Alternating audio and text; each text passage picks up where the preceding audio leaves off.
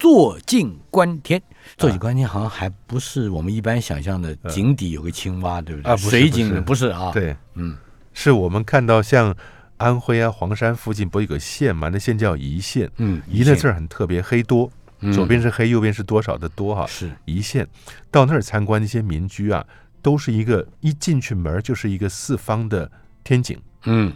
然后头顶上这四方的屋顶的瓦片都是朝中间的，嗯下雨呢聚财。因啊，为水就是水就财进来了，对，但是你站在那个井中央啊，天井中央，你真正看出去就是一个小小的四方天，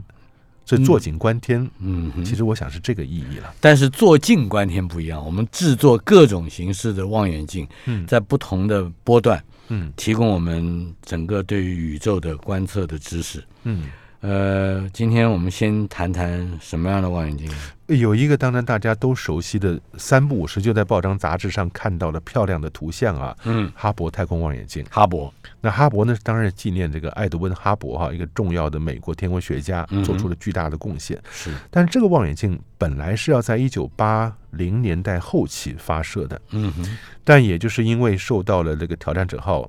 太空梭爆炸的影响，往后是推迟了一些。嗯哼，但是还是在一九九零年四月份顺利升空。嗯哼，那有趣的是，一九八九年我离开了 NASA 回到台湾来，嗯，那那个时候维持了很好的研究合作嘛。那九零年的六月份，嗯这边学校一放暑假是就奔 NASA 去了，继续合作。到了以后。我们呢是在 DC 旁边的那个高达太空中心啊嗯，大量的研究人员，楼上就是哈勃望远镜的主要团队在那个地方。嗯哼，见面打招呼的每个人都愁容满面，为好什么呢？望远镜有聚焦的问题，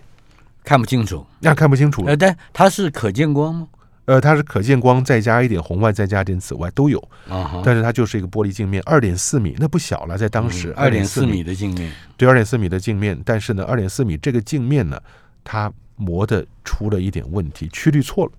哦，错了错多少？二点四米，它就是一个平滑的，有点曲度的一个面嗯来反射外面来的光嘛。嗯哼，它从中心到边缘错了有两微米，两个 micron 微米，微米，百万百分之万一分之米，一米，两个 micron 是什么概念呢？一根头发是一百 micron，嗯。一根头发的直径是一百 micron。百分之一的头发的直径怎么讲？一百 micron 是两 micron，五十分之一，啊，五十分之一，五十分之一这个头发的直径，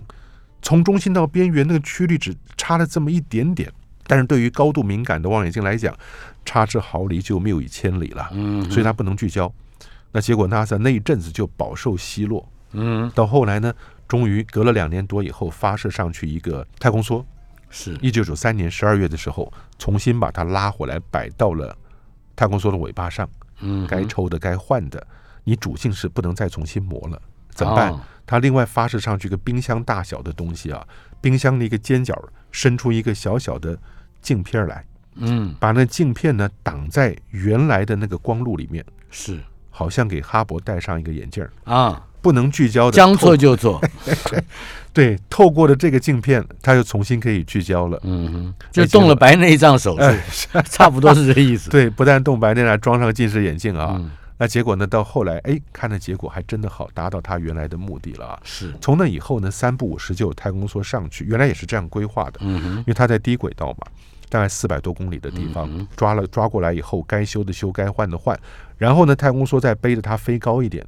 嗯再把它放出去，是提升轨道。嗯因为即使你在提升400轨道的多公目的是哦，怕它坠下来烧掉啊。嗯因为即使我们讲说太空大概一百公里之内算是我们的太空了，但是到了四百公里那个地方，还是会有一些残存的大气分子，嗯常常跟太空梭撞的话，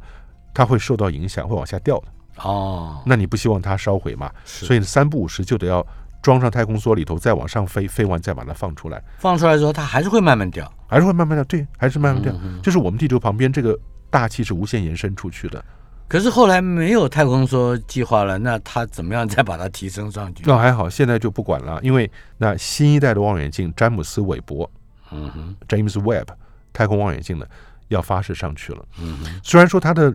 方式、波段跟研究的科学目的内涵稍微有点不一样，怎么说？但等一下我想知道，嗯哈勃是大勃，韦伯是二勃，那二勃不能取代大勃，啊啊，可 以取代，完全可以 取代哈哦可。以说一说它，解释一下它的对，任务。二点四米有有两个，我觉得巨大的改变是，韦伯望远镜主要在红外线，嗯，因为它要看整个宇宙，是它会摆在日地的 L two 第二个拉拉格朗日格点。朗日点，对对对，在地球的反面了，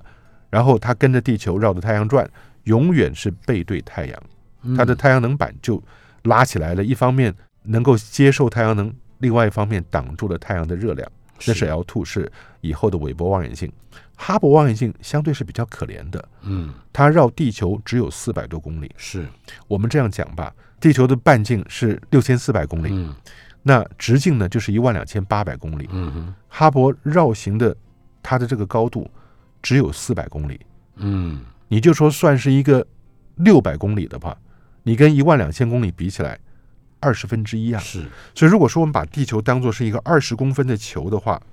哈勃望远镜的高度只有一公分，嗯它等于贴着地球表面在那绕，是所以它的视野受到很大的限制，比较窄，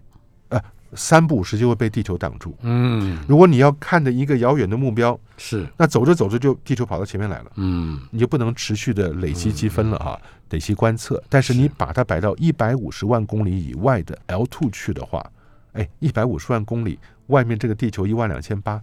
那只有百分之一的差别，地球变得很小，几乎你不用可以忽略它了。嗯哼对，是，这是韦伯二伯二这取代大伯的一个重要的嗯关键啊，对，但是哈勃是这样子啊嗯，我记得我们当年呢在 NASA 工作，对哈勃寄予无比的厚望。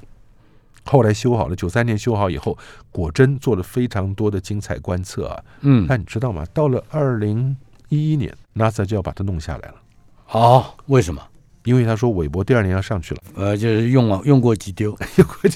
啊！不不，不是兔死它的狗烹的概念哈，嗯是因为你要维持一个巨大的团队，一方面运作这个望远镜，一方面下来的资料要有人分析处理的。嗯哼，你拍的东西以后，你需要你专业的团队把这些资料整理完以后，才能交到科学家手上。是因为很多机器硬体方面的内容嘛，那你要维持这么庞大一个团队，那个费用不得了。所以原来 NASA 的如意算盘是，韦伯上去以后，嗯我从哈勃省下来的经费就可以溢注在韦伯的人员维持费上头了。结果科学家哎呦死皮赖脸，硬是不让他下来，嗯苦苦哀求啊，到后来没有下来。那二零一二年韦伯也没上去，嗯哼，到现在韦伯也没也上，没上 去，所以呢，刚据刚说是啊要上去了，据说要上去了。嗯一九九零年哈勃发射，到二零二零年度过了三十岁的生日。嗯原来以为只用二十年的哼，，是，用到了三十年。嗯哼，